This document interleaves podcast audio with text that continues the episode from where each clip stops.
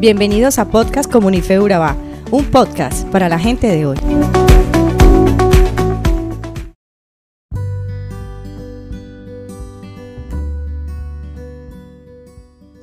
En la época de Pablo, Corinto era la capital de la provincia romana de Acaya, que comprendía la mayor parte de la antigua Grecia al sur de Macedonia.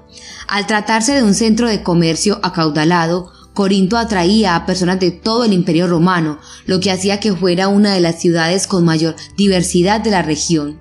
La adoración de ídolos dominaba la cultura religiosa de Corinto y había numerosos templos y santuarios en toda la ciudad. Al momento del ministerio de Pablo, los corintios tenían una reputación de ser extremadamente inmorales. Por ejemplo, según informes, se practicaba la prostitución como ritual en el templo de Afrodita. En esta epístola, Pablo dejó en claro que los miembros de la iglesia carecían de unidad y que algunas creencias y prácticas paganas habían comenzado a influenciar en los principios y las ordenanzas del Evangelio. Todos alrededor lo veían bien y quizá eso hacía que aún los corintios que se convertían a Jesucristo seguían practicando esos rituales y no le veían mal, pero Pablo se los aclara diciéndoles, algunos de ustedes dicen, soy libre de hacer lo que yo quiera, claro que sí, pero no todo lo que uno quiere conviene, por eso no me permito que nada me domine. Al parecer la iglesia de Corinto estaba usando un lema que decía, todo me es permitido. Quizá Pablo les había predicado la libertad que tenemos en Cristo, de que ya no estamos esclavos al pecado, ni a las tradiciones, ni a la religión, y que hoy tenemos libertad, ya que no hay nada ni nadie que nos acuse. Sin embargo, Pablo les muestra que ese lema no está completo, ya que la libertad que tenemos siempre la debemos evaluar si es conveniente, si realmente esto glorifica a Dios. El Nuevo Testamento contiene más consejos y enseñanzas de Pablo a los miembros de la iglesia de Corinto que a los de cualquier otra rama de la iglesia. De hecho, las dos epístolas de Pablo a los Corintos constituyen la cuarta parte de todos los escritos existentes de Pablo.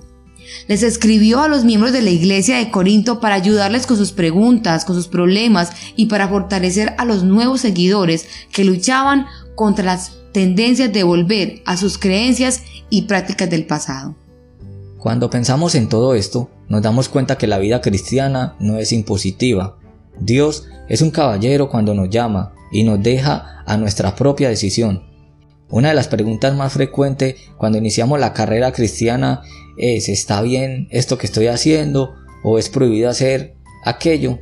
Y la verdad es que Jesús nos ha hecho libres de toda atadura de pecado que teníamos. En los años de caminar con el Señor, jamás la iglesia o un líder espiritual me ha prohibido algo. Lejos de eso, hemos aprendido que dentro de nosotros hay un Espíritu Santo que mora y es quien nos dirige en cada segundo de nuestras vidas y es la voz que debemos escuchar para andar conforme a la voluntad de Dios. Pero no está de más decir que hay muchos que tienen dudas grandísimas sobre hacer esto o aquello y sobre qué tan bueno es realizar ciertas acciones. Si decimos que todo nos es lícito, es porque todo nos es permitido. Si la frase llegara hasta ahí, creemos que habría un libertinaje de pecado tremendo en el mundo más de lo que actualmente hay. A lo mejor muchos viven su vida tomando solo esta media frase y pasan revol en el pecado día tras día. Pero es necesario que nos demos cuenta que la terminación de la frase bíblica tiene gran importancia y no es una prohibición, sino más bien un análisis. Es decir, que no solo tenemos que dejarnos llevar porque dice todo nos es lícito, sino que también tenemos que analizar si nos conviene o no. Y es por eso que hoy queremos regalarte estas guías que te ayudarán a tomar una mejor decisión. Primero, antes de tomar una decisión, debes primero buscar a Dios a través de la oración y su palabra. Segundo, examina si lo que vas a hacer agrada a Dios. Pregúntate, ¿esto lo haría Jesús? Tercero, no te dejes llevar por tus emociones. Cuarto, no te dejes llevar por los comentarios de los demás. Hay muchos factores que deberíamos evaluar antes de realizar una acción que posiblemente va a ofender a Dios.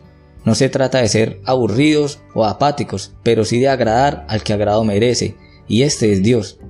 A lo mejor tú pierdes tu tiempo en tratar de agradar a la gente que te rodea y por más que lo intentas no lo logras, y en tu afán de lograrlo muchas veces le fallas a Dios, olvidándote que hay ciertas acciones que lejos de honrarlo lo deshonran. Es ahí donde debemos ser sabios y buscar primeramente el reino de Dios y su justicia, puesto que las demás cosas nos vendrán por añadidura.